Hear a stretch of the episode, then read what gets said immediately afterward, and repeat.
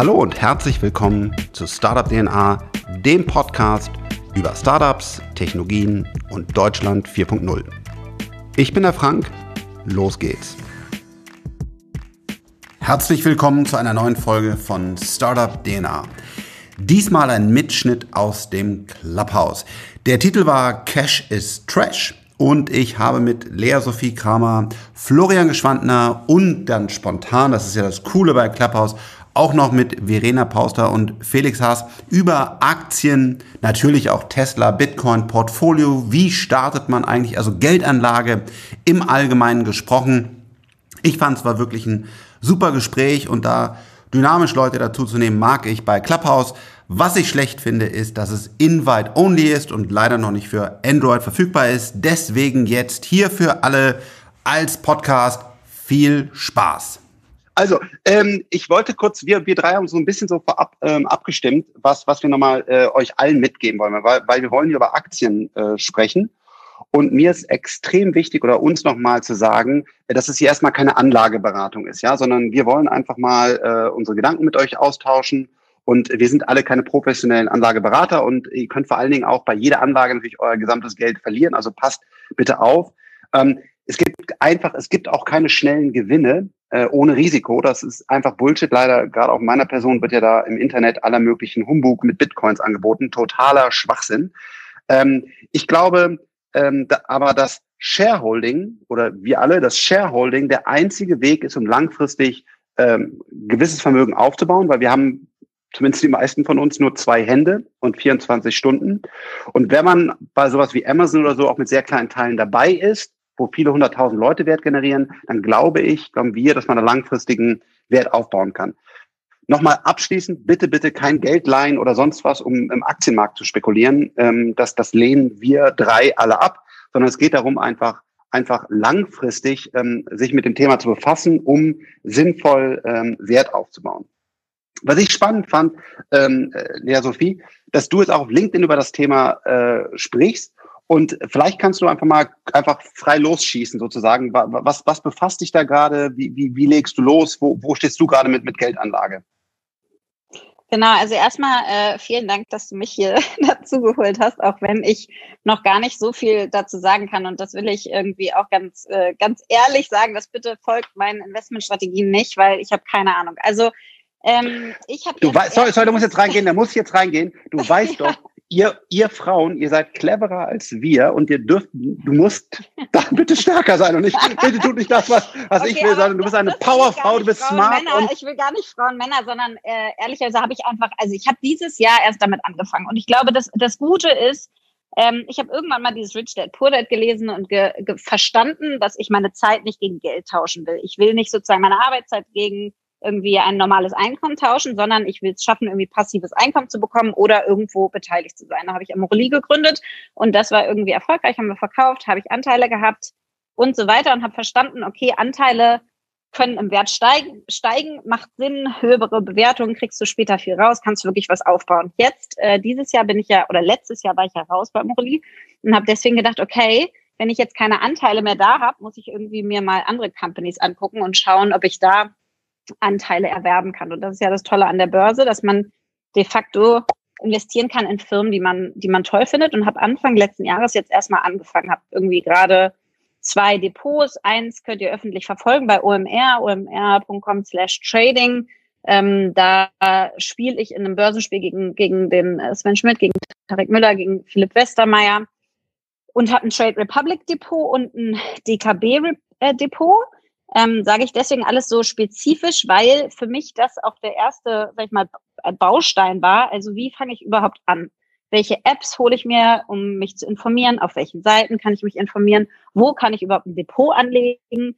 Ähm, also es war so sehr, sehr basic ähm, und deswegen würde ich äh, allen empfehlen, sich da einmal irgendwie mit zu befassen und dann auch loszulegen. Und wie ich jetzt angefangen habe, ist irgendwie zum einen für mein äh, Gewissen einfach The Little Book of Common Sense Investing zu lesen von dem John Bogle. Ich weiß nicht, ob es wirklich was gebracht hat, ähm, aber ich habe äh, gelernt, dass die meisten Mutual Funds nicht gut funktionieren und dass Indexfonds, also irgendwie ETFs, besser sind. So, das war mein großes Learning da. Und dann habe ich eigentlich versucht, mir den Aktienmarkt so ein bisschen so anzugucken, wie ich in Unternehmen sonst investieren würde, als Business Angel oder auch Unternehmen angucken würde. Also ich habe irgendwie für mich jetzt rausgefunden, ich kann kein Daytrading machen, weil ich dazu zu wenig Ahnung habe vom Aktienmarkt. Das heißt, ich würde eher, sag ich mal, in Firmen langfristig investieren. Ich will die Aktien eher länger halten. Also ich rechne da eher mit so fünf bis zehn Jahren mindestens, nicht irgendwie nächstes Jahr wieder verkaufen, weil dazu bin ich nicht genug dran, beziehungsweise investiere nicht genug meiner Zeit ähm, in, die, in die Märkte. Ähm, ich gucke mir die Teams an, die hinter den Firmen stehen. Ich gucke mir an, wie viele Frauen in deren Vorstandsmanagement-Board sitzen. Ich gucke mir deren Strategie an. Ich versuche in die großen Megatrends zu investieren, die ich so sehe. Ähm, und ich versuche so ein bisschen jetzt am Anfang viel zu streuen, weil ich denke, dass ich damit es abfedern kann, dass ich durch irgendwie dummes Stockpicking Geld verliere. Ähm, und bisher, vielleicht um das mal ganz offen zu legen, äh, man redet ja nicht über Geld. Ich finde es aber eigentlich ganz cool, über Geld zu reden, ähm, weil es ist so ein bisschen ähm, wie, wie mit der Sexualität. Ich finde es cool, Sachen zu enttabuisieren. Und äh, ich finde, wir müssen viel mehr über Geld reden. Also in meinem OMR-Trading-Ding bin ich jetzt so bei 15,38 Prozent. Da dachte ich schon, eigentlich ganz cool, war so ganz stolz auf mich, ähm, habe dann aber gesehen, dass in derselben Zeit der DAX, glaube ich, um 16,4 Prozent gestiegen ist. Das heißt, es wäre wahrscheinlich sinnvoller gewesen, ETFs einfach zu nehmen. Aber gut, ähm, das ist auch ein Learning. DKB-Depot bin ich so bei 10 Prozent. Ähm, also, und ich habe jetzt vor, weiß ich nicht, sechs Monaten, neun Monaten irgendwie angefangen. Trade Republic gerade bei 14 Prozent plus. Long story short, ich bin ganz happy mit dem, was ich da gerade mache, aber es ist noch ähm, ein Wildwuchs an verschiedensten Themen und wir können gerne über einzelne Aktien auch, auch später sprechen. Ähm, ich fand für mich das Wichtigste anzufangen, dieses Setup sich zu überlegen, wo welche Depots, Märkte zu beobachten, kleine Positionen aufzubauen, wo ich weiß, wenn ich das Geld, also wenn sich da 10, 20 Prozent verringern, ist das okay, weil das jetzt gerade einfach mein Testbudget ist, um da reinzukommen. Und äh, einfach Mut zu haben und loszulegen und für mich selber so eine Investmentstrategie zu definieren, ähm, die halt heißt irgendwie viel Tech, weil ich daran glaube, Software is gonna eat the world, viel E-Commerce, weil ich daher komme, ähm, viele der Megatrends, Klimawende, Homeoffice, äh, Female Shift, ähm, Diversifizierung über Kontinente, sowas, an das ich sozusagen einfach wirtschaftlich glaube, auch irgendwie auf die Aktienwelt zu münzen. Cool. Das habe ich jetzt bisher so gemacht. Florian, du bist äh, Profi, ne? Wir beide haben schon aufgehört. Wie, wie, wo stehst du gerade? Naja, also Profi muss man jetzt auch einmal definieren, ähm, aber ich beschäftige mich tatsächlich in den letzten fünf Jahren etwas aktiver mit dem ganzen Thema. Vielleicht auch kurz bei mir, wo kommt es her? Wie wir mit äh, 25 Run Tester gegründet haben, habe ich keine eine einzige Aktie besessen, habe mich auch mit dem Thema nie beschäftigt, sondern ich habe eigentlich gearbeitet um Business First und Only Business. Und ich glaube, das ist auch einmal ganz wichtig zu verstehen. Äh, man muss auch vielleicht einmal irgendwo Geld aufbauen, damit man auch rein investieren kann. Mein Mitarbeiter in den USA hat mir aber damals erzählt, wie er 19 Jahre war, hat er irgendwie um 100.000 Dollar Yahoo-Aktien gekauft und hat halt die verdoppelt. Und mir dann irgendwie gedacht, komisch, bin ich so weit hinten oder habe ich mich, bin ich dem Thema so fern? Habe dann schon mitbekommen, das tun eigentlich in Europa, Österreich, Deutschland wenige Leute, die sich mit dem Alter viel mit Aktien beschäftigen. Habe ähnlich wie die Lea auch einmal Rich Dad Poor Dad gelesen und ein paar so Dinge und habe dann eh eigentlich erst so nach dem ersten Teil-Exit und so einmal äh, die ersten Treffen gehabt mit Private Banking, einmal mit Wealth Management, also wie kann man sein Geld anlegen, damit es sicher wo ist und zumindest inflationsbereinigt äh, gleich bleibt. Ähm, dann aber auch festgestellt, ein bisschen Geld einmal selber äh, äh, spielen anfangen mit kleinen Beträgen, einmal auf ganz normalen, in meinem Fall auf dem Raiffeisenbankdepot sozusagen. Und in den letzten Jahren haben wir das eigentlich und haben, das sind meine Gründerkollegen und ich, aber ich auch selber, äh, immer mehr intensiviert. Also ich, ich trade wirklich, was täglich ist übertrieben, aber schon wöchentlich. Ähm, und ich würde auch einmal sagen, man muss aufpassen, dass man überhaupt sein Vermögen, was auch immer das ist, also sein Vermögen diversifiziert. Das heißt, da kann man schauen, wenn es irgendwie möglich ist, einen Teil in Immobilien zu haben, vielleicht einen Teil einmal in Aktien zu haben, aber vielleicht man kann auch, weil das wird sicher heute ein Thema werden, äh, Krypto, da fange ich selber gerade an, versuche einmal einen Teil reinzugeben. Und dann ist es, was die Lea ganz wichtig sagt, ähm, ich, ich habe schon Dinge, Mitte des Jahres wirklich äh, 50 Prozent vorne war und am Ende des Jahres minus 20 Prozent war.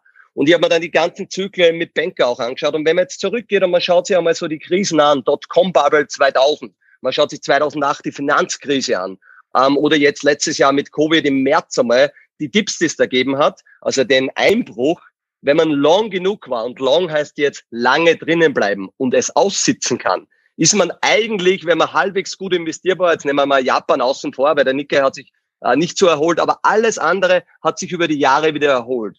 Und unsere Banker, die uns damals beraten haben, die haben halt gesagt, du musst sozusagen auch den Mut haben, wenn du weißt, du hast jetzt da 100.000 Euro drin und das sind auf einmal nur mal 60.000 Euro wert, dass du nicht sagst, jetzt verkaufe ich. Und eines möchte ich vorab schon sagen, es, wir werden es alle nicht schaffen und jeder, der das sagt, der lügt, er kauft am Bottom, also am Minimum und er verkauft am Optimum. Also jeder, der der Aktie hinterherläuft und sagt, ah, hätte ich doch noch länger drinnen gelassen und, und, und, ähm, glaube ich, äh, denkt hier komplett falsch und investieren in Werte, über die können wir später noch ein bisschen sprechen, wo man auch vielleicht selber ein bisschen einen Bezug hat. Ich bin sehr techlastig unterwegs. Ich schaue mir aber jetzt natürlich viel Biotech an. Ich schaue mir an, wer sind die Batterienhersteller dieser Welt?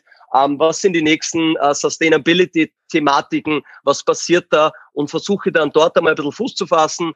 Aber auch ETFs sind eine Lösung. Aber das einmal in a short, also kurz erklärt, wie ich Aber so Florian, mit kannst Aktien du mal sagen, umgehe. wie Bitte. viel Zeit in der Woche ver, ver, also braucht man dafür oder wie viel verbringst du sozusagen mit deinen Portfolien und mit äh, Aktien, Wissen angucken, investieren selber, Trading und so? Momentan also wirklich nicht zu wenig, ich würde mal so sagen zehn Stunden in der Woche aus dem Bauch heraus. Dazu gehört aber auch einige Podcasts zu hören. Also es gibt ja mittlerweile äh, genug Podcasts, die sich mit Aktien beschäftigen ähm, und teilweise sehr detailliert in Unternehmen reingehen. Aber wie jetzt diese Woche beschäftige ich mehr, weil jetzt sind die Earning Calls, sprich die großen Firmen wie Microsoft, Tesla haben ja gestern Facebook die Ergebnisse bekannt gegeben. Amazon gibt's ja am 1. Äh, am 1. Februar jetzt bekannt. Und so zehn Stunden würde ich sagen momentan äh, investiere ich. Ich versuche aber auch, dass das jetzt wieder weniger wird. Darum habe ich gerade mit meinen Kollegen ein Long-Term-Portfolio aufgebaut. Das haben wir auch so genannt. Long-Term bitte nicht anschauen, nicht angreifen. Und ich habe nur Geld auf der Seite und sogar einen Lombard-Kredit irgendwo auf der Seite, damit ich, wenn es wirklich rocky wird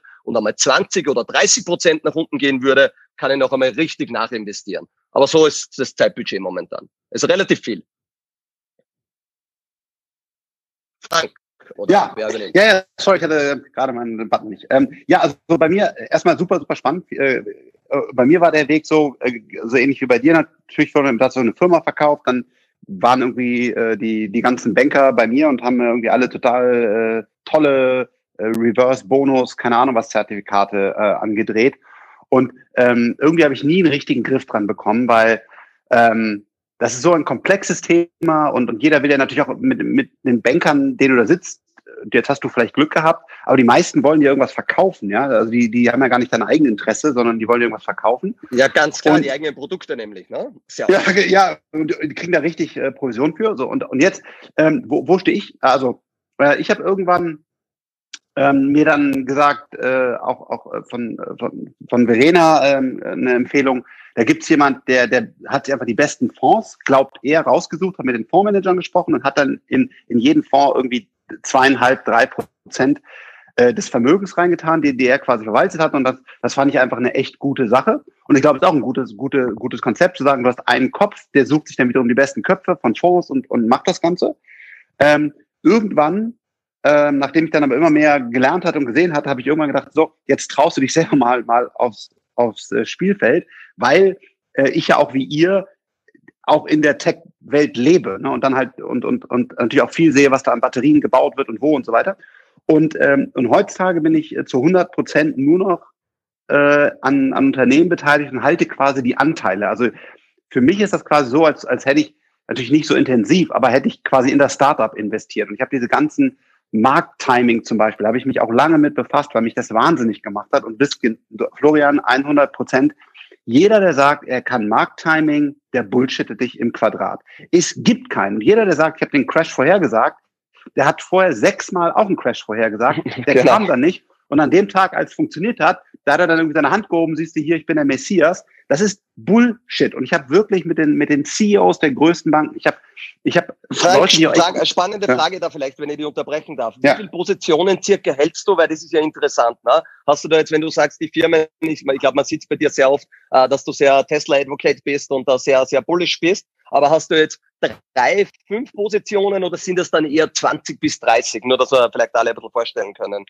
Äh, Ich kann euch meine Position gleich sagen, das sind äh, aktuell zehn ungefähr. Mhm, aber okay. Das ist auch wieder, jetzt gehen wir schon tief rein, aber gerne äh, können wir machen. Ähm, ich habe zum Beispiel so ein, und das muss ich auch lernen, so eine Venture Capital Denke ähm, bei Aktien erstmal entwickeln müssen. Wenn du nämlich zum Beispiel bei Tesla investiert hast und nehmen wir jetzt mal äh, einfach halber, ich habe jetzt 100.000 Euro, die will ich im Aktienmarkt platzieren. Und du hast irgendwann mal 10.000 Euro in Tesla getan, dann wären das irgendwann mal 200.000 Euro oder whatever geworden.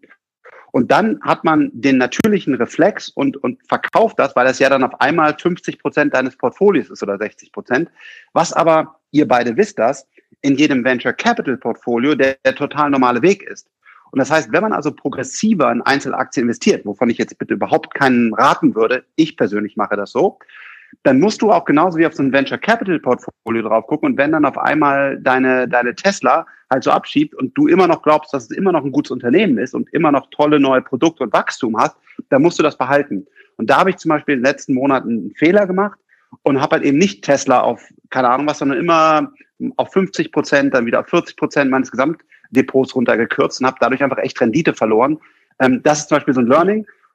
Ja, ja, aber darf ich kurz einhaken? Da jetzt sagst du, du hast Rendite verloren, aber in Wahrheit hast du ein bisschen Rebalancing betrieben. Ne? Du hast, es ist ja nicht blöd, unbedingt im Portfolio versuchen, wenn ich größere Gewinne wo mitnehme, dass ich ein bisschen Geld einmal rausziehe und vielleicht andere Positionen aufstocke. Ich weiß, was du jetzt meinst. Äh, es fühlt sich an wie verlieren, aber eigentlich von der Strategie her kann das ja gut sein, oder? Nicht, wenn, wenn du mal, und ich glaube, das wenn ist Wenn du damit Besseres machen kannst, ne? Ja, genau. Und ich glaube, das ist auch bei den Aktien. Jeder muss seinen eigenen Weg finden. Und das glaube ich auch, auch an, an die Zuhörer hier. Äh, ich finde es auch super spannend von euch beiden jetzt gerade zu lernen. Wie habt ihr das gemacht? Ihr müsst einfach euren eigenen Weg finden. Und, und jeder, jeder hat danach seinen Weg. Und mein Weg ist aktuell. Ich glaube, bilde mir ein, dass die Unternehmen, die ich im Portfolio habe, echt gut kenne. Und du kannst mir gleich zehn tricky Questions zu Tesla stellen. Und ich glaube, ich kann die wirklich beantworten. Das kannst du aber natürlich nur mit ganz, ganz wenigen Unternehmen tun.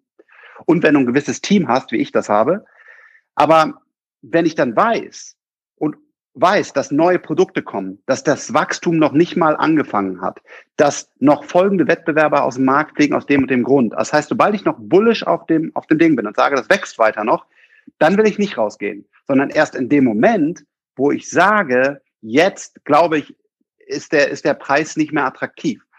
Versus, du hast einen totalen Aktienansatz, so wie du das machst und sagst, Rebalancing, niemals mehr als fünf Prozent in einer Aktie. Dieses macht auch total Sinn, aber das ist einfach eine komplett andere Strategie, ähm, als ich sie fahre, weil ich quasi, jetzt mal blöd gesprochen, Venture Capital im Aktienmarkt mache. Ne? Das sind halt verschiedene Strategien. Genau, ich glaube, wichtig ist ja auch für die Zuhörer zu verstehen, man muss sich ja immer überlegen, was ist mein Gesamtkapital. Ne? Also wenn ich Gesamtkapital X habe, sagen wir einfach 10 oder sagen wir 100 von irgendeinem Wert, wie viel bin ich bereit, da reinzugeben? Du vertraust jetzt Tesla, sagen wir, äh, morgen passiert Folgendes, irgendwer überfährt äh, Elon Musk, ähm, dann weißt du, was morgen mit Tesla passiert, dann crasht die Aktie einmal von 800 äh, Milliarden Bewertung auf was auch immer. Also das Risiko, das ist ja, glaube ich, für die Zuhörer so wichtig, weil äh, man sieht immer nur auf Instagram die Charts plus 30 Prozent, What a Day und all diese Tatsachen. Das ist immer wie wenn du mit Leuten auftretest, die im Casino zufällig nur gewinnen und wir wissen alles, das gibt es nicht. Also das ist immer das, was ich so höre. Ne? Jeder erzählt mir, er war im Casino, er hat gewonnen, er hat gepokert, er hat gewonnen, er hat mit Aktien und er hat nur gewonnen. Also wenn das jemand hört, that's not the truth. Ne? Das kann nicht wahr sein. Aber äh, noch einmal, was du sagst, finde ich schon sehr stark, ähm, dass du das Unternehmen von vorne bis hinten kennst. Du lest wahrscheinlich viel dazu, du hast Google Alerts, du schaust jeden Twitter, nicht jeden, aber viele Twitter äh, äh, äh, Tweets an sozusagen von Elon Musk. Du weißt, du hast ihn ja kürzlich getroffen und du vertraust der Person, die das Unternehmen führen kann. Aber meine Frage bei Tesla wäre tatsächlich die, jetzt sind wir da, ich habe gar nicht geschaut, was wir heute mit Bewertung sind. Die Zahlen waren äh, okay, es hat das erste positive Jahr für Tesla jetzt gegeben, aber angeblich sollten ja auch seit letzten Jahr nur mehr autonome Autos auf der oder ich weiß nicht, wie viele Tesla autonom fahren und so. Es sind ja auch viele Dinge, die gesagt wurden, nicht eingetreten. Die werden dann so ein bisschen unter den Tisch gekehrt. Äh, warum geht sich das trotzdem aus? Was ist da dein Belief jetzt? Also, also erstmal als, als Informationsquelle übrigens, äh, jetzt äh, werden natürlich die Profis, vielleicht sind natürlich auch Profi-Anleger dabei, sagen, was ist der Frank für ein Idiot? Eine der wertvollsten Quellen für mich ist YouTube, weil du da so tief in den Themen, jetzt mal böse gesprochen, Freaks äh, findest, die zum Beispiel in der, in der Batteriefabrik arbeiten oder in den Laboren und dann auch einfach ganz offen darüber sprechen. Da habe ich halt so zehn Leuten, den, den, den folge ich da. Und die, die erzählen wirklich Deep Dive von den Chips, von dem Kram, wirklich, was du auch so von einem Goldman Research oder so habe ich sowas noch nie gesehen. Also für mich, YouTube und auch der Algorithmus ist total intelligent und merkt, wenn ich mich jetzt durch gewisse Batteriethemen oder Chip-Themen durchangel, zeigt ihr mir echt gute Content. Also das Mind Learning, ähm, vielleicht gibt es bessere Quellen. Ich bin echt geschockt, wie, wie, wie wertvoll für mich äh, YouTube äh, geworden ist. Was ist die, was ist die Philosophie von ähm, von Tesla. Die, äh, die bauen die Maschine, die die Maschine baut. Die haben eine Produktion aufgebaut und eine Intelligenz, wie jetzt zum Beispiel die, ein Großteil der Autos wird quasi wie bei so einem Matchbox-Auto einfach ausgestempelt. Und das hat nie ein Autobauer der Welt ähm, vorher gemacht. Damit können die einfach viel präziser und günstiger Autos bauen. Die Batterie, die sie jetzt entwickelt haben, wie sie die produzieren, ist weit weg von allem in der Industrie und da kenne ich mich halt aus. Wir sind die Ersten, die die Batterie zur Struktur des Autos machen. Also wie bei einem Flugzeug ist der Tank äh, Teil der Struktur.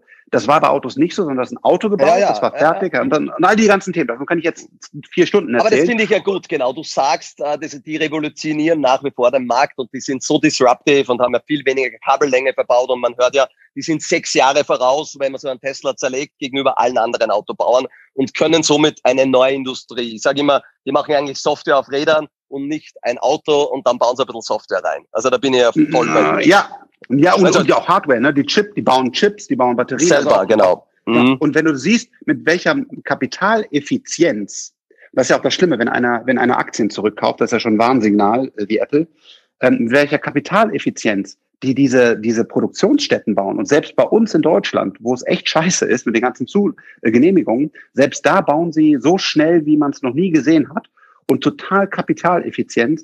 Das ist halt das, also die, sind, die haben halt viele, viele Stellen, wo die, ähm, ja, wo die, wo die wirklich äh, eindrucksvoll sind. Aber Genau, also ich glaube Tesla, ich weiß nicht, Lea Sophie, willst du was zu Tesla sagen? Ansonsten, das ist natürlich mein Lieblingsthema und da will ich nicht so viel drüber sprechen, weil dann sagen wir alle, oh, das Also da bin ich so, so, überhaupt kein Experte und ich glaube, das ist genau mein, mein, mein Punkt auch, dass also ich glaube, ich, ich repräsentiere hier eher so die, die Neulinge, ja, die, die Rookies, die Küken, die Anfänger im Aktienmarkt. Und ich glaube, das, was du am Anfang gesagt hast, Frank, es gibt halt verschiedene Strategien. Wenn du das Gefühl hast, du hast da irgendwie was verstanden und kennst dich da aus und kannst irgendwie in die äh, 15. Ebene tief bei Tesla einsteigen, dann ist das ja super, dann macht das für dich total Sinn ich kann das überhaupt nicht mehr einschätzen, ob ein 23 mal Multiple irgendwie Market Cap zu äh, Forward Revenue oder ein 86 versus der Rest bei 0,5, ob das irgendwie realistisch ist oder nicht. Da bin ich also sowas von weg. Das, ich habe da überhaupt kein Gefühl mehr bei diesen, sag ich mal, äh, Volumina auch, um, um die es da geht. Und ich mache, also ich mache es irgendwie so ganz anders und vielleicht erzähl mal kurz, wie, wie ich da so rangegangen bin jetzt. Ähm, Im letzten Jahr, weil es wirklich sich krass unterscheidet, würde mich auch interessieren, sag ich mal, euren, äh, eure Kritik darauf zu bekommen. ähm, also ich habe jetzt zum Beispiel, als wir angefangen haben mit OMR, ja, und wir haben ja irgendwie Börsenspiel gemacht und ich habe die Aktien auch wirklich selber gekauft. Das weiß OMR gar nicht, aber ich wollte halt Skin in the Game haben. Yes. Deswegen habe ich mir ein Depot angelegt. ja, genau. Finde ich auch sehr gut. und habe da echt Geld angelegt. Deswegen freue ich mich auch, dass es so gut läuft. Die anderen denken immer so, äh, gut, das ist halt, das ist ja kein echtes Geld, ne? Und es wird alles gespendet, was dann da rauskommt von den 10.000 Euro. Bei mir ist es echtes Geld, weil ich mir das Depot halt nochmal gekauft habe. Also auf jeden Fall mh, hm, haben die äh, anderen drei irgendwie, ich glaube, eins bis drei Aktien gekauft. Und ich habe erstmal zum Beispiel sieben gekauft, weil ich A, die Zahl sieben liebe und B, ähm, gedacht habe, irgendwie, das ist, das ist ein bisschen Streuung brauche ich in, in, in so einem Bereich, weil ich kein Geld verlieren wollte. So, und dann habe ich irgendwie gedacht, okay, also ich glaube an Tech, Software is in the world, Megatrend wegen Corona nochmal extra und so weiter. E-Commerce, glaube ich, das war vor Lock, also vor dem zweiten Lockdown, zweiter Lockdown wird kommen und so weiter. Weihnachtsgeschäft wird mega krass durch die Decke gehen, glaube ich dann. Dann habe ich gesagt, okay, ein paar Megatrends, an die ich glaube, Klimawende und so weiter und verschiedene Kontinente. Und dann habe ich irgendwie so angefangen zu gucken, okay, sagen wir mal, ich glaube an E-Commerce, sollte ich Amazon kaufen. Amazon war wahnsinnig hoch bewertet und habe dann gesagt, okay, was sind noch andere Companies? Und habe Mercado Libre aus Argentinien ge ge äh, gekauft, ähm, die so das eBay in Amerika sind. Und mit äh, Mercado Pago auch so, so eine Art PayPal haben und habe Shopify gekauft, was so quasi die ähm, Shop-Solution ist für die ganzen kleinen E-Commerce-Anbieter. Mm, so, das waren zwei Aktien für E-Commerce. Dann habe ich gesagt, okay, es wird Payment, wird auch krass durch die Decke gehen, wenn E-Commerce durch die Decke geht. Ähm, da habe ich Alien gekauft, hätte man auch PayPal. Na gut, damals Wirecard war dann kaputt. Klarna ging nicht, war noch nicht an der Börse. Ähm, und da habe ich Alien dann gekauft zum Beispiel, weil die aus Europa kommen und ich hatte halt Bock irgendwie in der EU äh, mein Geld auch anzulegen und hier was zu unterstützen.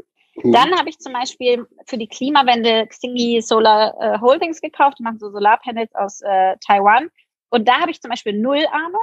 Und das will ich jetzt auch mal erzählen, einfach nur, wie man da auch rangehen kann. Ob das jetzt erfolgreich langfristig ist oder nicht, wissen wir ja noch nicht. Aber ich habe äh, mit einem äh, guten Freund von mir, der äh, wirklich extrem schlau ist, verschiedene Portfolien hat bei verschiedenen Banken und so weiter, der hat gesagt, hey, eine Aktie, die in meinem Asien-Depot so krass durch die Decke geht seit Ewigkeiten, ist halt Xinyi Solar Holdings. Und ich glaube, die hat jetzt auch in meinem Depot schon krass zugenommen. Ähm, ich glaube, das ist mit die erfolgreichste Aktie, die ich habe. Und da habe ich einfach gedacht, okay, mache ich jetzt auch. das heißt, so habe ich die ausgewählt. So, dann ähm, habe ich DocuSign genommen, weil ich dachte, okay, Vertragsmanagement wird alles online sein müssen. Ich nutze DocuSign ohne Ende. Das ist äh, quasi, hast du deine ganzen Verträge, kannst du online unterschreiben. Macht auch Sinn, wir wollen nirgendwo mehr hin. Paperwork wollen wir eh nicht mehr, Homeoffice äh, brauchen wir.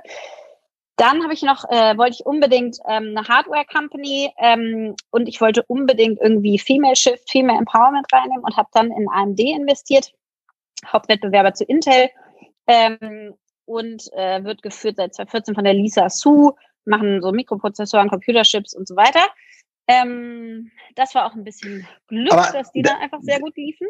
Da, und dann das letzte, warte, ja. um das noch zu sagen, war Zalando, so ein bisschen fürs Herz, weil ich mich freue, wenn die sich freuen und weil ich so denke, deutsche Unicorns muss man auch unterstützen. Wirklich, es ist jetzt, I know, aber ich will so ein bisschen. Zalando ist gut, habe ich auch. Ganz gut, ja? Ähm, ja, ja, und Westwing zum Beispiel habe ich in einem anderen Portfolio, läuft auch ziemlich gut. Da wollte ich die Dele unterstützen, weil die war zurück und dann dachte ich, jetzt geht's ab. Und dann. Ähm, aber jetzt mal ehrlich. Aber ich, genau, äh, Frank fang du mal an mit der ja, sorry, weil, weil, also, genau. Kritik. Kann genau, die konstruktive Woher weißt du denn, dass ich, woher weißt du denn, dass ich Kritik äußern will? Also, ich höre es an deiner Stimme. Ja, also wir kennen uns zu gut. Also, der, der, der, also der Punkt ist, und ich habe jeden Tag auch mehr, mehr Respekt vor, vor Aktien, ja, und, ähm, und das, ich verstehe, wo du herkommst, aber eigentlich musst du die Dinge halt wirklich verstehen. Wenn du dann zum Beispiel sagst, du kaufst so eine AMD, dann musst du eigentlich wissen, ähm, wo an, wie sieht die nächste Chip-Generation der Intel aus? Bei Chips kann man das relativ einige Jahre voraussehen, weil da nicht auf einmal irgendwie ein Wunder passiert, wenn man, wenn man gute Industrieinformationen hat. Und dann auch die Frage, wie stehen die zu Nvidia, was ich im Portfolio habe, äh, in, in einem GPU und, und AI-Chip-Bereich und so weiter. Und das glaube ich jetzt auch schon, ich finde das ja super, weil du einfach mit Emotionen und einer gewissen Kenntnis im Markt rangehst. Aber da muss man fairerweise sagen, wenn eine AMD dann, dann kaputt geht, dann könntest du nicht direkt erklären, warum. Total. Und das ist auch das, das ist auch das Problem, ähm, warum wir hier auch immer ein größeres Research-Team auch aufbauen. Ja. Du musst halt die Unternehmen wirklich verstehen. Und dann, dann wird's halt auch, dann, das kannst du gar nicht machen, wenn du 100.000 Euro da reinsteckst, weil das muss sich auch irgendwie rechnen. Und das ist schon eine schwierige Balanceakt zwischen ähm, wo, also wo mache ich aus Spaß einfach mal Aktien? Das, also das, das finde ich auch vollkommen okay. Ja, und erstmal ähm, lernen, ne? Also das heißt ja nicht, dass ich das genau, langfristig so genau, mache, sondern erstmal reinkommen, mhm. lernen, verstehen und so. Voll. Und, da, und dann auch zu sehen, leider, es gibt echt wenig gute äh, Vermögensverwalter, die, die einfach, äh, ja, äh, es gibt so ein, so, ein, so ein Bailey Gifford oder so, aber da kommt auch nicht jeder in den Fund rein. Es gibt wirklich wenig sorry, meine Erfahrung, wenig echt tiefgreifend gute, clevere Köpfe. Also deswegen will man auch vielleicht selber investieren, weil du ja auch weißt, hey, wir haben auch PayPal eingebunden bei Amorelie und das, die wachsen genau. wie blöde und jeder Gründer sagt mir oder so. Das ist schon clever, weil du das Wissen hast. Aber da musst du halt eine Ebene eigentlich, wenn, wenn du jetzt sagen wir mehr Vermögen verwalten würdest oder so, nochmal reingehen und dann halt ja. halt wirklich verstehen, wer ist der Wettbewerber und so. Und umso tiefer du gehst, ne, umso, umso bessere Aussagen kannst du treffen. Das war für mich wichtig, weil wenn Tesla heute 50 Prozent fällt, ey, ich bin nicht depressiv oder so. Ich bin mega entspannt, weil ich halt weiß, wo das Ding hingeht. Und das ist natürlich hart erarbeitetes Wissen. Voll. Voll. Ja, und das, und das halt echt, das. Ja. ja, das braucht echt viel Zeit und das schaffst du halt auch, finde ich, nicht in allen Industrien. Ne? Also wo ich das mehr versuche zu machen, ist einfach bei bei äh, Software, also bei SaaS-Dingern oder so, dass ich dann schon irgendwie bei g2.com irgendwie mehr angucke, wie werden die bewertet, ähm, schaue, was sind die Wettbewerber, mit Gründern, was nutzt ihr gerade für Tools und so weiter, warum das eine, warum das andere. Ähm, das heißt, da, da habe ich, sag ich mal, auch den Zugang und das Eigeninteresse und kann mich da irgendwie ähm, leichter reindenken. Das schaffe ich aber jetzt nicht bei, bei allen Bereichen. Und das ist Nee, schon für mich auch eine Frage, Frank. Ja. Was ist denn eigentlich für, sag ich mal, den Normalanleger, der jetzt nicht das Research-Team hat, was, was du hast, der nicht die Zeit investiert, der nicht eine tiefen Expertise in einem Bereich hat, ähm, würdest du da dann sagen, okay, bau dir, also bau dir eine tiefen Expertise in einem Bereich aus, oder würdest du sagen, pass auf, da bist du wahrscheinlich besser mit Vermögensverwaltern ähm, dran oder mit irgendwie Indexfonds? Ähm, ja, sehr schwierige Frage. Also ich würde, würde sagen, fairerweise wahrscheinlich hast du, wenn, wenn, wenn, wenn du, wenn du gewinnst, hast du Glück, weil, weil es halt kein tiefes Können ist. Das heißt, das Beste ist streuen. Und man, das, glaube ich, was, was wir alle wissen und was wir auch aus den Büchern und der, der Historie gelernt haben, wo ich auch hinterstehe, ist, insgesamt gehen Aktienmärkte immer hoch. Das wäre komisch, wenn das irgendwann nicht mehr der Fall wäre. Kann natürlich passieren, aber das wäre schon echt so ein ganz komisches Event. Das heißt, äh, so, was ja auch Warren Buffett äh, sagt, kauf dir halt einfach einen Indexfund, der möglichst breit gestreut ist über, über alle Länder, Asien Europa. Der DAX ist übrigens einer der schlechtesten Indizes. Und halt es einfach lange drin, Compounding Interest, und dann wird sich das Ganze auszahlen. Jetzt ist man aber auch Mensch und es geht ja auch ein bisschen um Spaß. Und das ist, glaube ich, auch das Wichtige, dass die Menschen, was, was ich ja bei dir total energetisch und cool spüre, du stehst ja dahinter. Du brennst ja dafür. Du sagst, ey, da ist jetzt eine Frau im Vorstand. Hey, das habe ich auch genutzt, das Produkt. Und das ist natürlich eigentlich auch das Schöne bei Aktien. Ähm, und das finde ich auch, glaube ich, das Wichtige, dass man nicht irgendwelche komischen Hebelprodukte kauft und gar nicht mehr weiß, was. Hauptsache irgendein Reverse-Bonus-Zertifikat auf, keine Ahnung, was bringt irgendeine Rendite sondern es sind ja Unternehmen, in die, in die wir jetzt investieren. Und da muss halt eine Mischung haben aus Passion und auch einem gewissen Marktverständnis, aber halt nicht in der dritten Ebene. Und wenn man es dann größere Beträge oder langfristig für die Familie oder so braucht, halt auch einfach echt sagen, jetzt sind's Index-Fund, wo ich, Mhm. wo ich gemittelt langsam reingehe und auch nicht 100 Prozent des Kapitals direkt, weil dann, dann habe ich eine Glättung drin, kann dich auch Rendite kosten, aber auf jeden Fall hast du nicht direkt minus 30 Prozent im Portfolio. Das glaube ich, das, das, weil sonst hat man einfach ohne Research-Team me- meiner Meinung nach einfach keine Chance. Ja, und ich glaube auch, vielleicht um da einzuhaken, also ich finde auch, Lea, dass das super ist, wie du es angehst, weil das ist genau trotzdem das Interessante. Du beschäftigst dich mit neuen Themen, du liest ein bisschen mehr, du redest mit Freunden, wo du zumindest glaubst oder weißt, die kennen sich da aus wirklich äh, und investierst Zeit. Und ich glaube, wo jeder mal durchgehen muss und noch einmal der Betrag spielt einmal jetzt keine Rolle, ob das jetzt 100 Euro, 1000, 10.000, 100.000 oder mehr ist. Also ich würde immer vorsichtig sein am Anfang, aber nämlich auch einmal durchleben, dass da steht minus 5 Prozent, minus 6 Prozent, minus 9. Ha. Und dann Ja. einfach einmal das Verhalten ein bisschen beobachten. Wie geht's dem einen? Und da muss man aber lernen, okay, das kann jetzt auch gut sein, weil jetzt könnte ich nachinvestieren. Es fühlt sich aber meistens so an im Portfolio, das was Grünes schaut man an und denkt man, super, man ist, man ist Rockstar. Also ich habe auch mein Portfolio da bei mir, da geht's oben los, plus 36 Prozent, super, Airbnb plus 25 Prozent. Aber dann ist Alibaba hier jetzt minus 6 Prozent. Und eigentlich habe ich bei Alibaba immer, umso weiter das nach unten gegangen ist, umso mehr nachgekauft ohne zu wissen, ob Jack Ma noch lebt, fairerweise, wie er verschwunden ist. Aber glaube, äh, naja, das war ein Riesenthema. Aber schon ein bisschen zu verstehen, was macht Alibaba, was macht Alipay, wo gleich hier China natürlich äh, das große Damoklesschwert ist, was da drüber hängt und so. Also auch da ist Risiko dabei. Aber ich würde es jedem auch empfehlen, ähm, auch wenn es nur ein Spielportfolio ist. Ne? Da gibt es immer wieder diese Dinge, da kannst du 10.000 Euro mal Voll. virtuell wohin legen und mit dem einmal losspielen und Voll. ein bisschen anzufühlen, wie schön ist es. Ich merke bei mir, wenn der Tag komplett rot ist, mache ich die App weniger oft auf, wie wenn er komplett grün ist, was total gestört ist. Aber es ist so Psychologie. Es fühlt sich besser an, wenn die Sonne scheint, als wie wenn es regnet. Und da muss man reinwachsen. Aber- und eigentlich muss man da, also das ist mal meine Meinung und nebenbei ETFs kann man ja noch reden dann kurz. Aber ja. ga- ga- ganz wichtig, den Fehler, den ich gemacht habe, ist Kosten. Ja, Äh, also wenn wenn du jetzt quasi nur, was auch schon viel Geld ist, 10.000 Euro hast und, äh, und kaufst dann irgendwie Aktien und jedes Mal rein und raus hat ja Gebühren. Äh, bitte, bitte, eine der eine der eine der schlimmsten Faktoren, um die Performance kaputt zu machen, ist rein und raus. Weil man sagt, oh Scheiße, jetzt ist die Aktie äh, gefallen, jetzt gehe ich raus. Also bleib dann bitte drin, wenn du dann weiterhin an das Unternehmen glaubst. Und zweitens Gebühren, ne, weil es kostet jedes Mal Geld. Also bitte mach da eine Vollkostenkalkulation. Ähm, ich weiß nicht, ja, wo und das, darf ich noch ergänzen, ja. Frank, natürlich auch einmal das Euro-Dollar-Verhältnis anschauen. Heute stehen wir bei 1,21, wir waren vor kurzem bei 1,22. Da haben wir einige Prozent Unterschied, nur wann wir investieren, wenn wir in amerikanische Aktien investieren, am Nasdaq. Also die Leute checken oder schauen auf das gar nicht. Der Dollar wird ja gehandelt, also viele sind im Dollar long, sprich, der geht, der könnte dieses Jahr noch vielleicht bis 1,25 steigen. Ähm, dann geht es da um viele Prozent, die du nur über die Wiesenverluste oder Gewinne mitnehmen kannst oder auch nicht. Wenn du einfach ein bisschen schaust, wie neben den Gebühren auch, äh, mit welcher, mit welcher Währung tradest du überhaupt.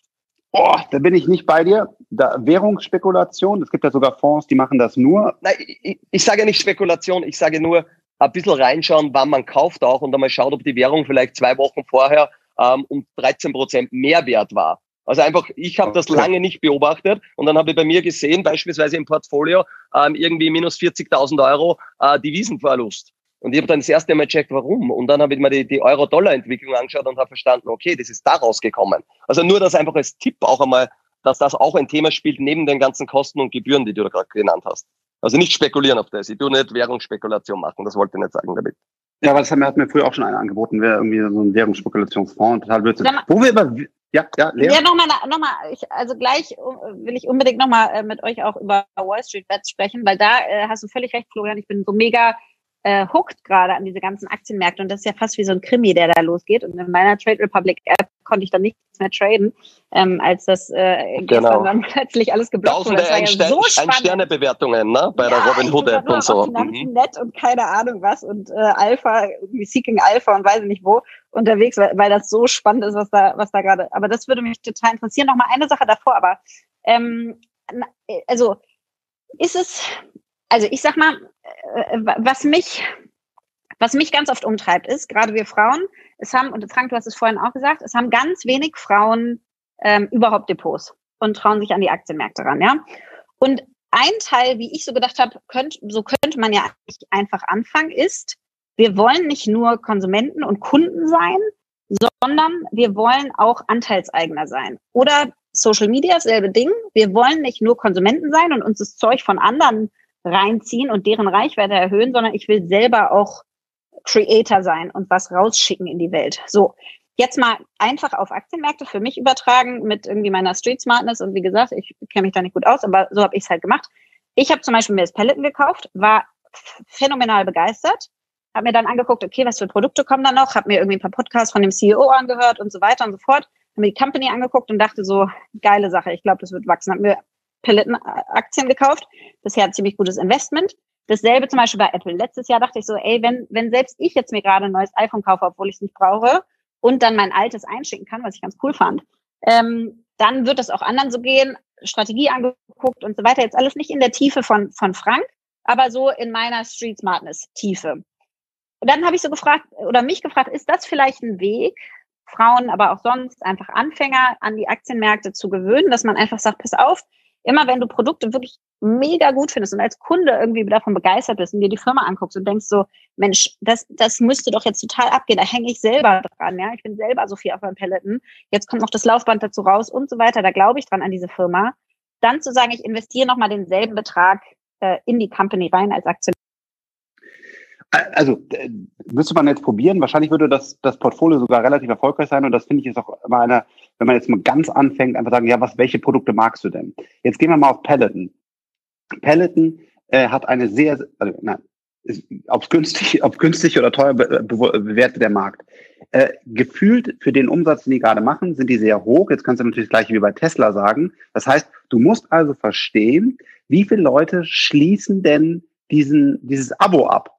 Ja, und wie, wie ist dann, wie wird dann der, der, der Cashflow sein? Also, und das, sonst glaube ich, ist es schon gut, ist ein guter Ansatz, sie haben ein gutes Produkt, aber trotzdem könnte die Aktie ja schon da, das eingepreist haben sozusagen und du müsstest jetzt als Anleger verstehen, wo, den, wo das nächste Ding kommt. Weil zum Beispiel, ja toll, die haben jetzt heute ein Bike draußen, der Bike-Markt sind aber nur 13,8 Prozent.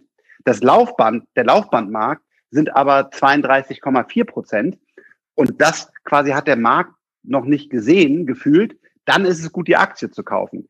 Aber ja, und ich, ich glaube so, ja. Frank, ich glaube auch vielleicht ergänzend auch zu verstehen, weil die kommen aus dem Fitnessbereich, ich habe mir die auch sehr genau angeschaut und ich habe die auch im Portfolio. Ähm, der Punkt ist einfach, die waren damals auf der South by Southwest, haben das vorgestellt, keiner hat an die geglaubt, aber die haben immer von Anfang an gesagt, wir revolutionieren eine Branche und wir machen nicht den nächsten Heimtrainer, wir kennen ja das alle, wir haben Heimtrainer zu Hause stehen als Wäscheständer ähm, und die haben aber gesagt, wir sind eine. Nur du, ich bin immer drauf und die Verena ja, du bist auch. Immer drauf. Wir beide sind immer auf dem ja, Bike. Ja? Same here. Ähm, ja, ja, aber der Punkt ist schon, ja, wir bauen eine Fitness-Community. Ne? Wir disruptieren einen Markt. Jetzt haben sie Bricor, haben sie eine Firma dazu gekauft, damit sie auch in die Fitnesscenter reinkommen und so. Also das ist schon spannend und ich finde den Zugang jetzt schon fair. Man muss halt immer mit dem Geld machen, was man sich auch leisten kann. Und ganz wichtig in der Aktienanlage ist auch, damit man long gehen kann, damit man einen Tipp oder wenn es einmal richtig crasht, das auch durchsteht, dass du auf das Geld vielleicht die nächsten fünf oder zehn Jahre nicht angewiesen bist. Und wenn du das hast und wenn du dir das leisten kannst, dann bist du schon einmal ganz, ganz, ganz weit vorne im Vergleich, wenn das dein kleines Erspartes ist, du zockst da und musst dann irgendwelche Rechnungen zahlen. Dann wird schlimm. Ja. Verena, ja, ich hätte ja mal spontan hochgenommen. Gut, also, ich finde die Idee gut zu sagen, ich will nicht nur Kunde sein und euch beisteuern, sondern ich will Teil des Erfolgs 100%. werden und irgendwie einen Anteil davon haben. Weißt du, und das bei mehr Sachen zu denken. Ich will nicht die Chanel-Tasche kaufen und irgendwie die als Liability rumliegen haben, sondern ich will ein Asset haben und bei Chanel investieren, wenn ich glaube, dass das so eine geile Marke ist. Also ich glaube, wenn man sich das mal so ein bisschen und sagt, okay, dann, dann investiere ich mal mein Geld da, anstatt in das nächste Ding, was ich hier zu Hause liegen habe, ähm, kann auf jeden Fall ein Weg sein, da einmal ein bisschen reinzukommen mit Dingen, die man sich, also mit, mit einem Vermögen, was man sich leisten kann, wo es auch, genau wie du sagst, auch runtergeht. So geht Vermögensaufbau und das glaube ich auch das Wichtige, dass, dass wenn du dann halt, dann hast du halt einen Teil von Chanel oder einen Teil von Apple und so wirst du halt reich, wenn es denn funktioniert. Ich glaube, das ist das Wichtige. Hat übrigens Naval ähm, sehr, sehr viel und Gutes zugesagt. Er ist einer für mich der klügsten äh, Denker. Aber Verena, ich habe dich einfach mal war so dreist, weil ich dich gesehen habe, dich hochgenommen. Ich weiß gar nicht, ob du überhaupt irgendwas zu Aktien sagen willst. Oder nicht. Äh, jetzt will ich hier in Ruhe zuhören und der scheiß Frankie, äh, der zieht mich gleich auf die Bühne. Der holt mich hier gleich auf die Bühne, so ein Mist. Nein, ich höre euch hier äh, sehr gespannt zu. Und vielleicht zwei Aspekte äh, noch ein bisschen auch zu dem, was Lea gerade sagte, warum ist die Hemmschwelle gar nicht nur für Frauen, sondern ja für viele hoch. Ich meine, wir Deutschen haben die niedrigste Aktienquote der Welt, glaube ich. Also das heißt, das ist ja eher so ein Volksphänomen, dass wir nicht in Aktien investieren.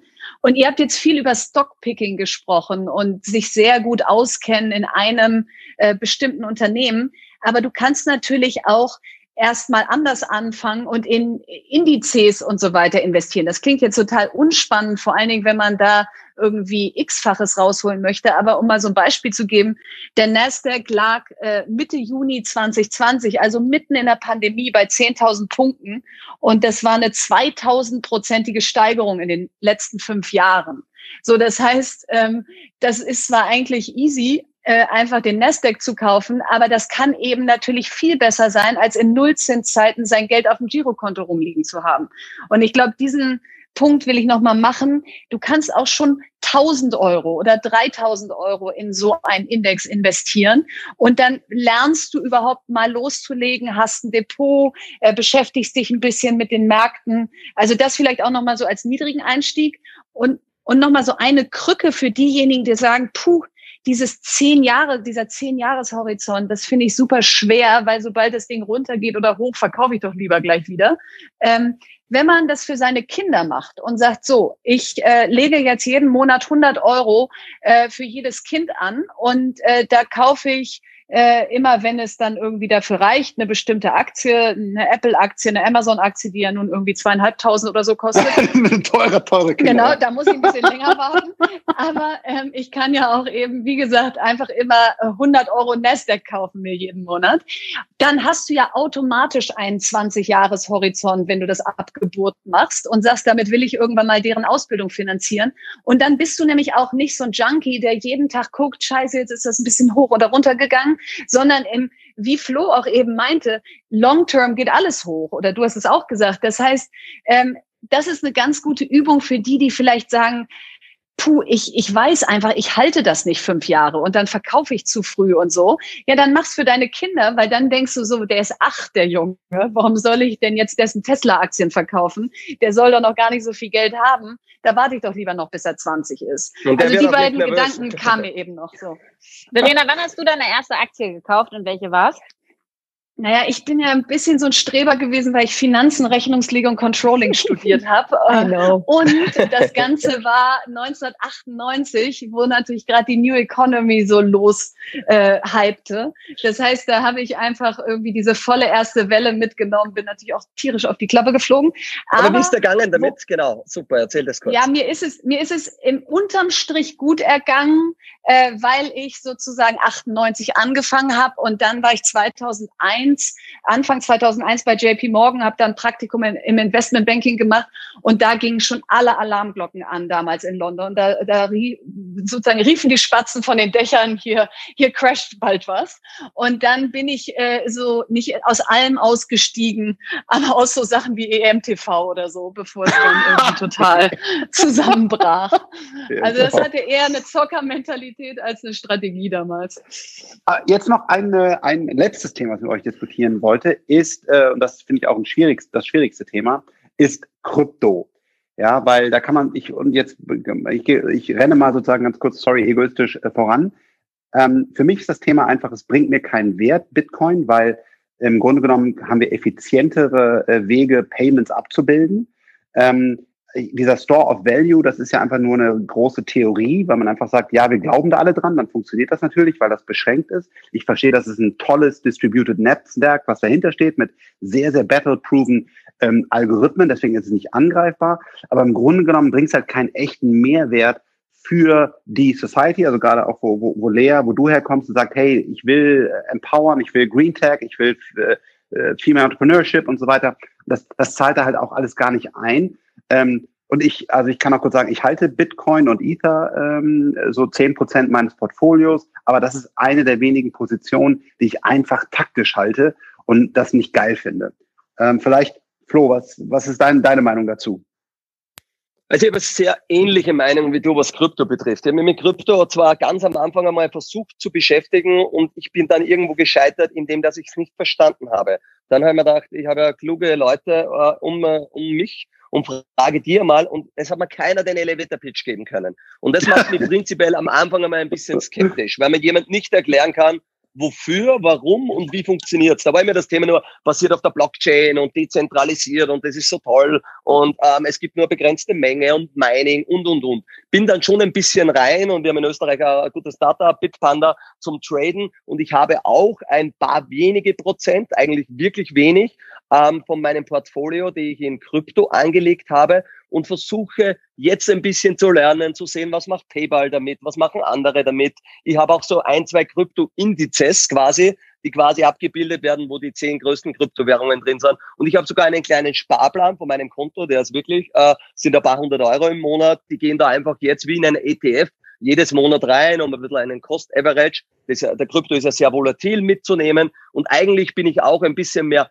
Beobachter als wirklich aktiv da jeden Tag oder so drinnen. Oder ich habe mir jetzt ein bisschen gespielt damit, wie wir die 30.000er Schwelle gehabt haben in Dollar und hatte mir Folgendes gedacht. Es werden sicher auf 30.000 Dollar viele eine automatische äh, Verkaufsorder drin gehabt haben und habe dann bei 29.000 meine, mein Krypto verkauft, habe eineinhalb Bitcoins rausgenommen, ähm, dann ist runter auf 25.000 ähm, und dann habe ich wieder eingekauft.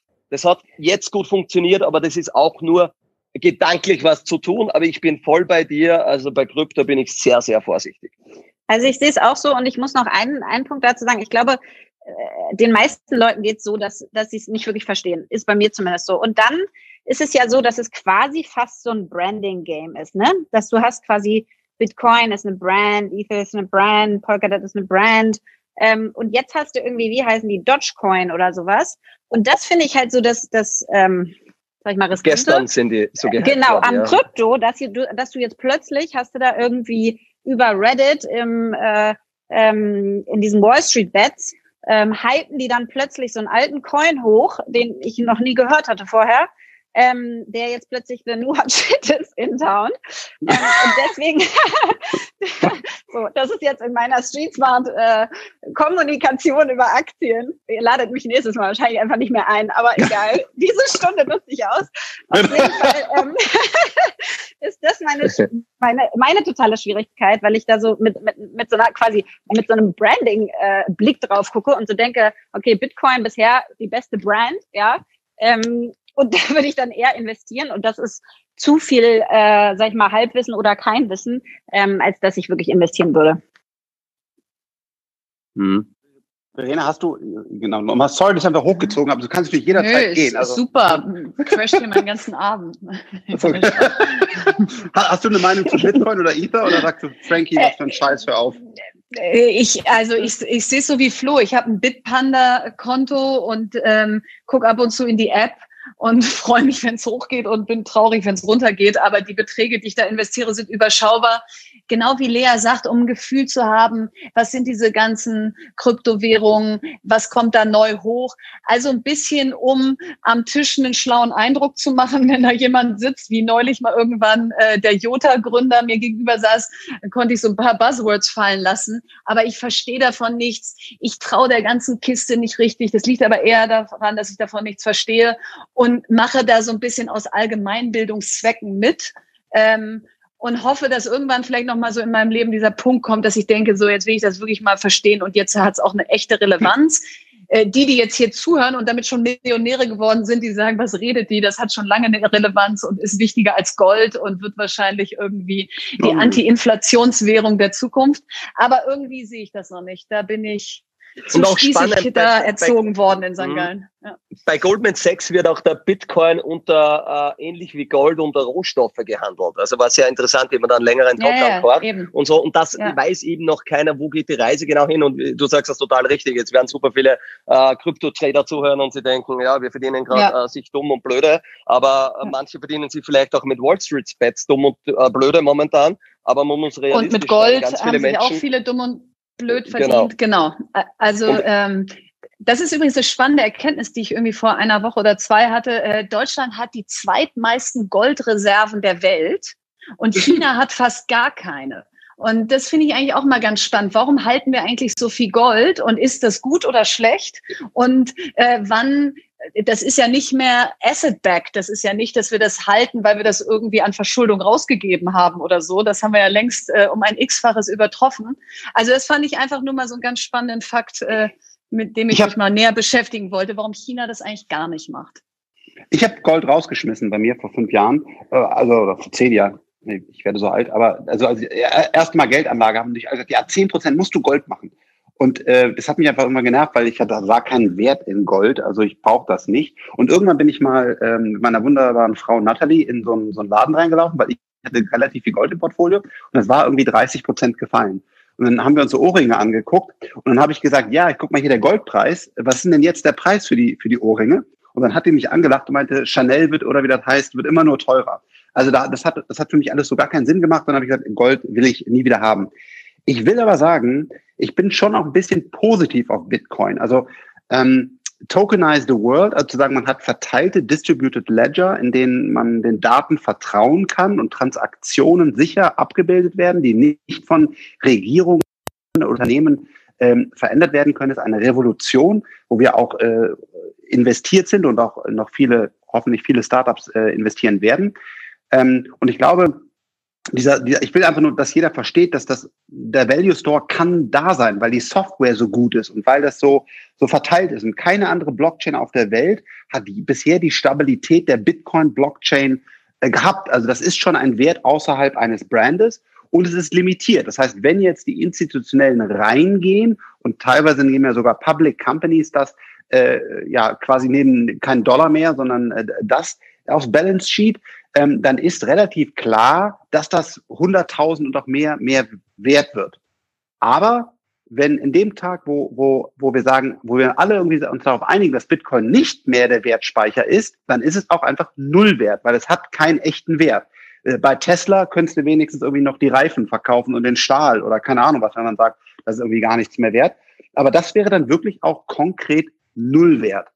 Aber es gibt halt auch die Upside. Und das ist schon das, das Spannende, was, was am Ende des Tages ist das ja auch irgendwo eine Wette. Also es kann genau, das kann man halt nur als Teil in sein Portfolio reinlegen und halt schauen, was ähm, ja was, was damit passiert. Und ich glaube, es wichtig ist, das zu machen. Ich saß nämlich mal, ja egal, also mit höheren Politikern zusammen und die dann da äh, wild diskutiert haben, was das für eine Assetklasse ist und so weiter. Und keiner von denen, auch nicht von den von dem Team, hat ein Bitcoin gehabt oder einen halben oder whatever.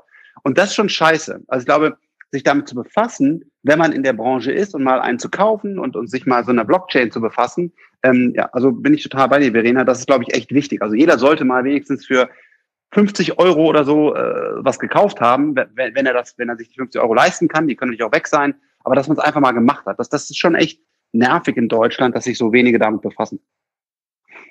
Ähm, ja, du, durchläufst auch, du durchläufst auch mal einmal so den Prozess, äh, ich weiß nicht, ob Felix Haas hier gerade drin ist, äh, ID Now zertifiziert dich ja dann mit Perso und Gesicht und allem, also Videozertifizierung, wenn du so ein Bitpanda-Konto da anlegst und so.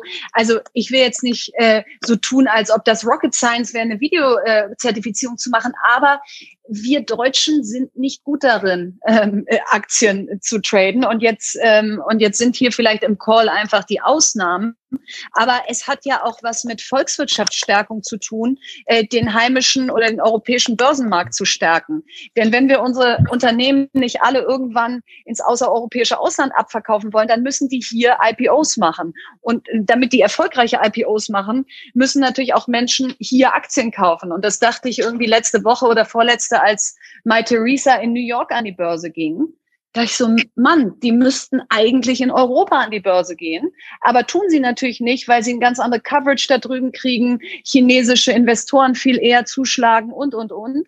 Und das ist eigentlich das größte, äh, der größte Downer aus der New Economy ist, dass der NEMAX, also der neue Marktindex, mit down gegangen ist. Stell mir vor, den hätten wir über die Zeit gerettet. Was wäre das jetzt für ein geiler, äh, eine geile Börse, an die lauter Technologieunternehmen aus Europa gehen könnten. So, und da blutet ja. manchmal so ein bisschen mein Herz und deswegen ist es auch jenseits von Geld verdienen, hat es auch was mit Volkswirtschaftsstärken zu tun, wenn unsere Börsenplätze stark sind. Ich habe mir jetzt mal gerade so ein Konto bei Bitpanda angelegt. Sehr, siehst du, machen, machen, machen. Das geile Buch von dem MyMüsli-Gründer. Und Felix, Danke, äh, du bist ja, du bist ja, du bist ja äh, lobend erwähnt worden. Sehr gerne, wie toll, sehr gerne. wie toll jetzt wegen dir, Felix, auch mit deinem Modul äh, Verena traden kann. Deswegen, äh, ja, äh, hallo und herzlich willkommen. Guten Abend zusammen. Ja, Freund. Äh, kaum höre ich Adinau, ne? Holst du mich hoch? ja, ja, ja, genau. Hallo in die Runde. Übrigens zum Thema, ähm, kann, ich was, kann ich was sagen, ne? Bei ja, Adinau, und ich darf natürlich keine Internas verraten, aber ich habe natürlich ein bisschen den unfairen Vorteil, dass ich in das Dashboard gucken kann und so ein bisschen sehe, ne, welche Fintech-Plattformen wie wo abgeht, zumindest die, die halt genau benutzen. Und ich kann euch sagen, die Krypto-Plattformen, das Transaktionsvolumen, nein, oder das, das, das Kontoeröffnungsvolumen, so muss man das nennen, das geht sowas von krass ab. Ähm, das kann man sich ja eigentlich nur so vorstellen, wie der Bitcoin-Kurs abgeht. Aber ähm, wir haben so ein bisschen so eine, oder ich habe mich, ich habe mich mal die Weihnachtsfeiertage hingesetzt und habe mir mal ähm, ja, so ein bisschen mit, mit selbstgebasteltem Programmieren ähm, versucht, eine Korrelation oder Kausalität äh, mir anzuschauen zwischen den Eröffnungsraten bei den Bitcoin-Plattformen, also Kontoöffnungsraten, ne, KYC, und dem Bitcoin-Kurs. Und da ist eine ziemliche ja, Korrelation. Ob die jetzt statistisch abgesichert ist, weiß ich nicht. Aber ähm, das ist natürlich so, wenn der Bitcoin-Kurs hochgeht, dann ist die Anzahl der Konteneröffnungen immer so eine Ableitung. Und ich kann euch nur sagen, also aktuell ist da keine Abflachung zu erkennen. Also ich kann ja einfach nur sagen, das solltest du als Service anbieten, ja. Also irgendwie für alle Trader hier quasi so halber Insiderhandel, Handel, hoffe ich. vielleicht, dass die, dass die BaFin, dass die BaFin uns hier abschneidet. Wenn wir gleich weg sind, dann wissen wir, das war keine gute Idee von Felix. Aber ansonsten kannst du das, glaube ich, als Premium-Service anbieten. Ja, ich, ich mache da auch gerne so ein Abo, das finde ich, finde ich ganz interessant. Ähm, wir wollten noch, äh, das war, glaube ich, Lea wichtig. Äh, wie heißt es eigentlich? Wall Street What? Äh, wie, wie heißt das? Wall Street Wars oder so? Bets, Wall Street Bets, auf Reddit.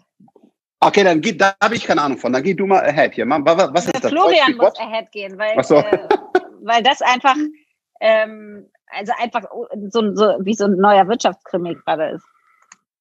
Ja, da fange ich vielleicht an. Wall Street Bets. Ja. Also was ist das oder um was geht es? Also das muss man jetzt, ich will nicht, ich versuche schnell zu erklären und wir können dann ja in einer, in einer dezidierten Session ein bisschen tiefer gehen. Was diese Woche passiert ist, dass quasi Kleinanleger ähm, so wie wir alle hier im Raum sind oder viele von uns, quasi gegen die großen Hedgefonds, gegen die großen ähm, äh, an der Börse, an der Wall Street gewettet haben oder eine, ein Spiel eingegangen sind. Und zwar wetten die Großen, beispielsweise bei einer Aktie wie GameStop oder EMC, die Kinokette, glauben die, GameStop verkauft Computerspiele auf Datenträgern ähm, und heutzutage kauft man keine Computerspiele mehr auf Datenträgern, sondern man lädt sie runter. Dann sind diese, diese GameStop äh, Geschäfte sind im Malls, es gehen die Leute nicht mehr in die Mall. Also wetten die Hedgefonds darauf, dass die Aktie nach unten gehen wird. Und die kaufen sogenannte Short-Positionen. Und was haben die kleinen Trader jetzt gesagt? Die haben sich abgesprochen auf Foren wie Reddit oder ich glaube auch auf TikTok und ganz viele Tausende, Hunderttausende Menschen ähm, oder ich glaube am, am Reddit-Forum waren zwei Millionen drin, haben gesagt, wir kaufen jetzt alle die GameStop-Aktie mit ein paar hundert Euro da und ein paar hundert Euro dort. Und was passiert? Die Aktie geht nach oben und geht immer weiter nach oben.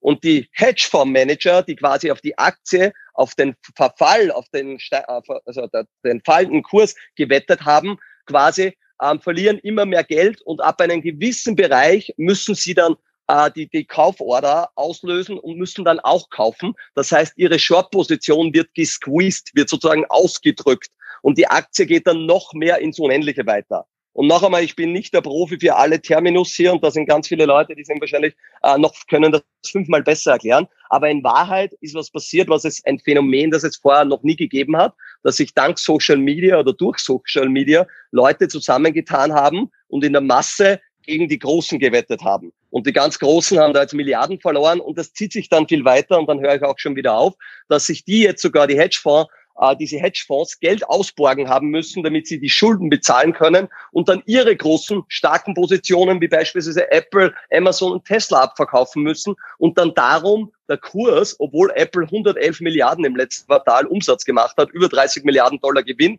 der Kurs nur marginal nach oben gegangen ist. Und das geht jetzt jeden Tag so weiter. Nokia war, glaube ich, gestern dran, äh, und immer mehr Firmen, wo das reingeht, so weit geführt, dass Robinhood, Scalable, Trade Republic und wie sie alle heißen, das Traden jetzt ausgesetzt hat für bestimmte Aktien, weil das natürlich auch manipul manipulativ und nicht immer erlaubt ist. Du darfst dich ja nicht absprechen. Und da muss man halt aufpassen. Jeder, der da mitmacht, ist für mich höchstes Zocken. Ich bin da nicht dabei. Ich war da auch nicht dabei. Und sowas ist eigentlich ganz weit weg von gut, aber ist ein ganz neues Phänomen. Also Reddit, Wall Street Bets, einfach einmal googeln und dann sieht man, was da los ist. So würde ich einmal erklären. Ja, also äh, genau, sorry, sorry, ich kann jetzt den, den Wort noch nicht, aber genau, das, das passiert und ich finde einfach, äh, das ist super spannend. Also quasi, ich glaube, äh, Lea hat eben gesagt, quasi wie so eine Netflix-Serie oder so, ähm, aber hat natürlich nichts mit professioneller Anlage zu tun. Zeigt halt Power of Social Media, ne? wo er einfach sagen, genau. die Leute, ihr, ihr könnt mich jetzt mal und jetzt läuft das hier anders. Und das sind ja Milliarden, äh, also ich weiß gar nicht, wo so ein Game, Game Stonk, wie Elon es dann genannt hat, äh, hingelaufen ist, aber es waren schon viele Milliarden, glaube ich. Ne? Und wenn dann auf einmal so große Hedgefonds gegen die Wand gehauen werden, die darauf wetten, dass andere kaputt gehen, das ist auch wieder, ein, ich glaube, wir müssen noch mal so ein paar Talks machen, weil allein über Short, Shorten kann man sehr lange sprechen, ob das gut oder schlecht ist und so weiter. Ähm, ah ja, aber super spannendes Phänomen und das zeigt nochmal mehr. Ähm, befasst euch mit Aktien, weil es einfach macht auch einfach total Spaß und ist total total cool. Äh, einfach ja, ein spa spannendes Themenfeld. Ja, und was ich daran so krass fand, ist also dieses Melvin Capital, die ja ähm, sozusagen short gegangen sind bei der GameStop-Aktie, die haben ja äh, GameStop-Aktie, die sind ja wir haben jetzt über eine Milliarde verloren auf jeden Fall. Und was ich aber so krass fand, ist, ich habe das alles in den USA verfolgt und dann hast du plötzlich in deiner Trade Republic App steht dann da so, wegen extremer Kursschwankungen darfst du jetzt nicht mehr mit GameStop, mit irgendwie BlackBerry, Nokia, ähm, weiß ich nicht, Bed Bath and Beyond und so weiter handeln. Dann kriegst du eine E-Mail von denen, wir haben das jetzt ausgesetzt, jetzt heute kam eine E-Mail, tut uns so leid, wir wollen natürlich Dem Demokratisierung der Aktienmärkte. Jetzt sind die also total in Verruf geraten, Trade Republic und Robinhood und so weiter, weil sie halt sozusagen einfach das Handeln ja verboten haben für diese Aktien. Ähm, und also, also ich glaube, da, da wird es neue Regulierungen geben und ich finde es einfach irgendwie total spannend, wenn man irgendwie solche Sachen in Nachrichten liest und die einen dann plötzlich, und das tut's halt, also die betreffen dich halt nur selber, wenn du selber auch irgendwie mitmachst. Und das ist genau der Punkt, wenn man nicht anfängt und nicht selber dabei ist und nicht selber irgendwie ein Interesse dafür entwickelt, jetzt mal egal wie, ähm, wo bei dem Prozessschritt man noch, man, man noch steht, auch wenn man am Anfang steht, ähm, dann ist man irgendwie Teil dessen, hat einen ganz andere, anderen Bezug dazu und fühlt da anders mit und hat halt irgendwie ein, ja, es, es tangiert einen selber und das äh, finde ich irgendwie eine, eine tolle Sache, ja, dass man irgendwie selber wirklich wirklich dabei ist und so ein Wirtschaftskrimi miterlebt und guckt, was, was heißt das jetzt eigentlich für unsere Politik, was heißt das für irgendwie Aktienregulierung, ähm, was heißt das für äh, für diese Apps, ähm, ist doch spannend, so eine Branche zu Super cool. Also, äh, die Zeit ist vorbei, wir sind sogar schon vier Minuten drüber. Äh, auch erstmal vielen Dank an Verena und Felix, dass, äh, dass ihr so spontan mit dazugesprungen seid. Sehr ähm, gerne. Äh, und genau, der, und der Felix jetzt bald einen neuen Premium-Service anbieten wird, den wir alle abonnieren. Also äh, da freue ich mich sehr drauf. nein, nein, nein. da müssen wir also, sprechen, Frank. Äh, also, hat riesen, riesen Spaß gemacht äh, und, und ich, hab, und ich hab, habe total viel gelernt und äh, genau, vielleicht werde ich doch noch Clubhouse-Freund, wobei ich ja äh, nicht so gut finde, dass sie so viel Daten saugen, aber das wieder ein eigener Chat. Hat viel Spaß gemacht. Ähm, vielen, vielen Dank und äh, ja, ich würde sagen, auf bald und äh, ciao.